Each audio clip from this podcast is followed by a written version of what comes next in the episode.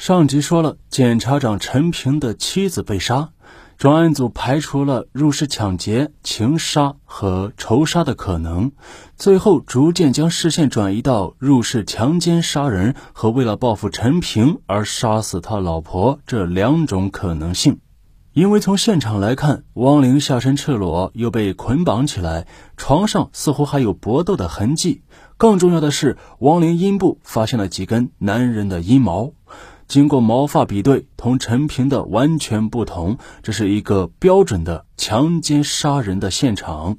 床边又有两行陌生的脚印，几乎可以肯定，这个人是入室以后持刀制服汪玲，将其捆绑以后将其强奸，随后又杀人灭口，最后再离开卧室逃走。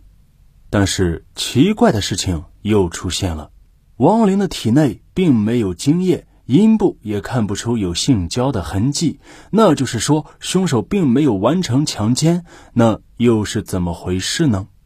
既然是入室强奸杀人，不强奸就解释不通呀。于是侦查人员又将视线转向了报复杀人。他们判断，也许凶手是陈平做检察长时期处理过的某些罪犯。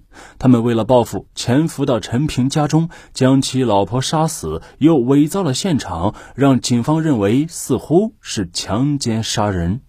由于凶器、作案工具、目击证人都没有找到，现场留下的痕迹又很少，这个案子无法定性，更无法知道凶手是谁，也就成为了无头案，根本无法侦破。陈平在咸阳市的能量很大。妻子遇害几天后，陈平为了举办追悼会，三教九流数百名朋友都到了场，光是花圈就送了几百个。会上，陈平对着同事朋友痛哭流涕，悲痛万分。十一月，陈平在一家酒店举行了一场宴席，答谢各路人士的好意。宴席上似乎已经少了一些悲痛的陈平说：“我虽然痛失爱妻。”但我不会倒下，我要比过去活得更好。我现在唯一希望的就是公安部门能早日破案，抓获凶犯。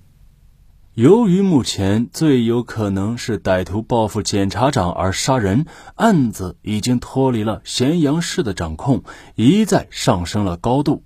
陕西省委高层领导对此案是相当震怒，一再要求专案组立即破案，严惩报复杀害官员家属的歹徒。此时距离发案已经有两个月的时间，案子仍然没有定性，没有任何直接的线索，甚至连嫌疑人也没有。咸阳专案组受到了极大的压力，上面逼得很紧，专案组无奈之下选择了一个相对承受压力比较轻的案件定性，也就是入室抢劫、强奸、杀人。专案组认为，在七点四十分，陈平离开家后，凶手设法骗汪玲打开房门，随后持刀将汪玲制服、捆绑起来，试图强奸。在这期间，汪玲抵抗，把床给弄乱。不知道什么原因，凶手最后放弃了强奸，随后将汪玲残忍的杀死，然后在现场翻动寻找财物，再逃离现场。做出如此定性，显然较为草率。专案组的一些警察却有了别的想法。一个有经验的老刑警曾经走访过汪玲的朋友和亲属，他认为这个案件存在着很多疑点。汪玲的朋友一致认为，汪玲是一个非常小心谨慎的女人，人又非常聪明，根本不可能被人骗开房门导致遇害。况且，经过现场调查，发现汪玲的外衣和胸罩等物是整齐叠好放在室内沙发上的，显然是汪玲睡觉之前自己脱好的。那么，如果此时有人敲门，汪玲即便被骗开门，最低程度他会把胸罩戴上，不可能几乎半裸的去开门呀。这同汪玲的身份和性格完全不符。一向谨慎小心的汪玲，在仅穿一件薄薄的睡袍的情况下，怎么可能给一个男人开门呢？这不符合基本的逻辑。如果凶手不是敲门进入，那就是破门破窗而入。但根据室内侦查来看，房屋的门窗完全完好且关闭着，没有任何其他痕迹。更何况，根据陈平的说法，在八点左右，汪玲还在睡觉，他家又在二楼，窗户都背靠道路，哪个凶手敢在大白天冒险爬楼入室呢？也就是说，凶手只有从门进入这一种方法。如此一来，案子就无法自圆其说，也就陷入了僵局。之后，这个老刑警又对专案组汇报他所了解到的另外的情况。他说：“根据楼上楼下邻居反映，汪玲和陈平的夫妻关系非常不好，两人每隔两三天必定吵架，甚至打架，搞得是全楼不得安宁。”汪玲的一个闺蜜得知汪玲被害之后，痛哭流涕，主动向警方讲述了一个秘密。这个秘密就是，表面上汪玲是咸阳市商业界的女红人，搞了诸如娱乐、餐饮等多个公司，实际上背后都是由陈平在操纵。陈平依靠手中的权力和社会关系，才有了汪玲名下企业今天的辉煌。汪玲不过是在台前做事的具体执行人而已。另外，汪玲企业中的大部分资金其实是陈平贪污受贿和以权谋私所来，数额至少有上千万，不过是借汪玲洗钱而已。早在一九九八年，时任区反贪局局长的陈平就以他人名义利用关系从国家银行贷款了四百万元，又以其妻名义投资了西安一家最大的汽车销售城，空手套白狼。在这样的权钱交易中，陈平每年轻松获利两百万元，六年仅此一项就得红利一千两百万。身为检察长的陈平。本人的作风却不好。他本来是一名中学物理教师。一九八三年，同为普通工人的汪玲结婚，婚后两人感情不错。短短四年后的一九八七年，陈平借调秦都区检察院工作，从而让他们夫妻关系有着极大的改变。他先后做过书记员、助理检察员等职务。由于被某领导赏识，陈平是一路高升，很快成为副检察长和反贪局局长，并于2001年被任命为该院的检察长。有权有钱之后，陈平的情妇众多，其中比较稳定的是两个人。早在一九九六年，陈平就和咸阳银行一个刚毕业的女大学生搞在了一起。这个女大学生貌美风骚，她看上了陈平手中的权力，两人很快同居。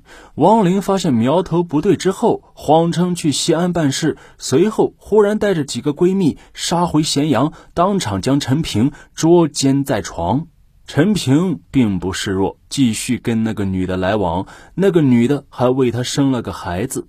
这个女人随后将自己的亲妹妹又介绍给了他。陈平又和这个女人搞在一起，是姐妹通吃呀。陈平为了这两个情妇，花费了大量金钱买房买车送钱。因为花钱太多，王玲又卡住公司财务，不给陈平钱款养女人。陈平只得变本加厉的背着妻子，使用权力换钱。二零零二年夏天，秦都区检察院反贪局在调查西部证券股份有限公司咸阳一个营业部涉嫌挪用股民资金案件线索中。营业部经理樊某托人向陈平说情，并许诺给陈平四十万元。当该案调查取得初步进展之时，陈平便打电话叫回了办案人员，并安排了其他案件让他去调查，此案也就不了了之。也就在这天晚上，营业部经理樊某将百元面额的四十万元现金分成四捆，用报纸包好，装在一个纸袋中，让中间人交给了陈平。第二天上午，在检察长办公室，陈平如数收到了这四十万元。不仅如此，陈平还好赌，并且借此敛财。在赌桌上，钱不凑手时，他往往一个电话打给金融单位，命令支援。这检察长要求几分钟赶来，对方便几分钟携钱赶来。所以啊，在咸阳市早就流传着一句话，叫做陈平赌钱只进不出。因为以上这些原因，陈平和妻子汪玲是长期不和，两人经常争吵打闹。警方还从汪玲公司的保险柜中翻出了六本笔记和二十多封遗书，里面记载的内容也同闺蜜所说的基本一致。由此，这个老刑警认为，综上所述，陈平有一定的杀妻嫌疑。这个结论做出来之后，整个专案组震动了，并且立即就有人斥责他不要乱说。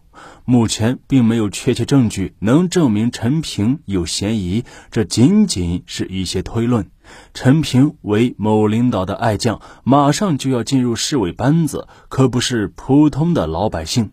这个老刑警的原则性比较强，还是向正在换任的新领导班子告知了这一情况。与此同时，另一种更为强劲的力量也推动了这件事的发展。究竟是什么力量呢？咱们下集接着说。